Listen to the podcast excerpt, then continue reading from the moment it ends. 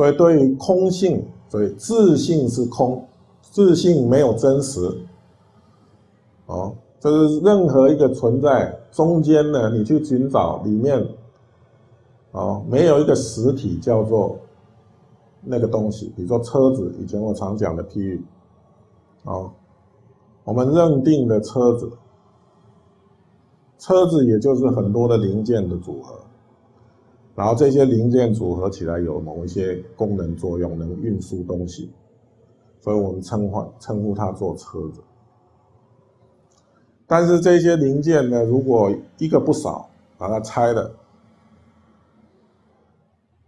眼前的车子就消失了。嗯，如果再把它组合起来，哎，这个车子又出现了。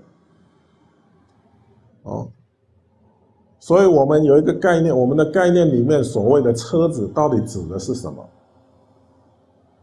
就是这些零件的组合。这里如果组合起来的时候，我们说车子指的那个那个引擎，或者是指的那个那个门，或者指的那个涵斗鲁啊，涵斗鲁怎么说？方向盘啊。说这个叫车子，那只是一个零件呢，那哪里是车子呢？所以我们所谓的车子在哪里呢？哦，所以在这么多的因缘里面去找，找不到一个真实体叫做车子，没有，只是概念上有这么一点一个东西，哦。但是人会在这些概念上面去执着，好像有一个什么东西是真实的，然后叫做车子。哎，那么佛说，我们的存在就是这样子一个因一个一个存在，都是因缘和合的存在。哎，那么在这个因缘和合中间，没有一个实体。哦，我们凡夫。在分别，在执着，就认为有一个真实的我在这里面，在这个五蕴身心里面有一个有一个东西叫做我，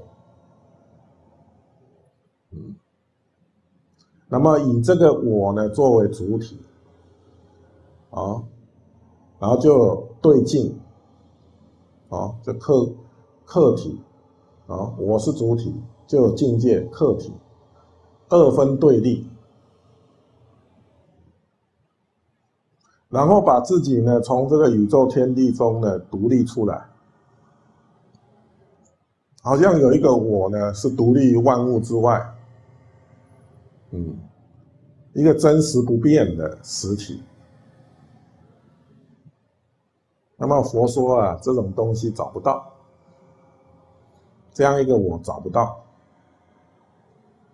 哦，但是众生的，像我们在听话，谁在听话？我啊，我在听话。谁在讲话？我啊，我在讲话。哦，就是他就在这个呃惯性的思维里面，因为我们这个烦恼习气已经不是一天两天了，是无始劫来这样子，所以我们就认为有一个主体我在说或者在听。哦，其实那样子的主体不存在。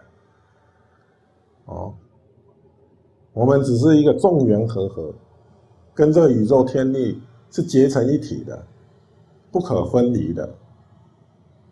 嗯，但是众生不这样子理解，所以说这个就是他的根本烦恼的所在。哦。根本烦恼的所在。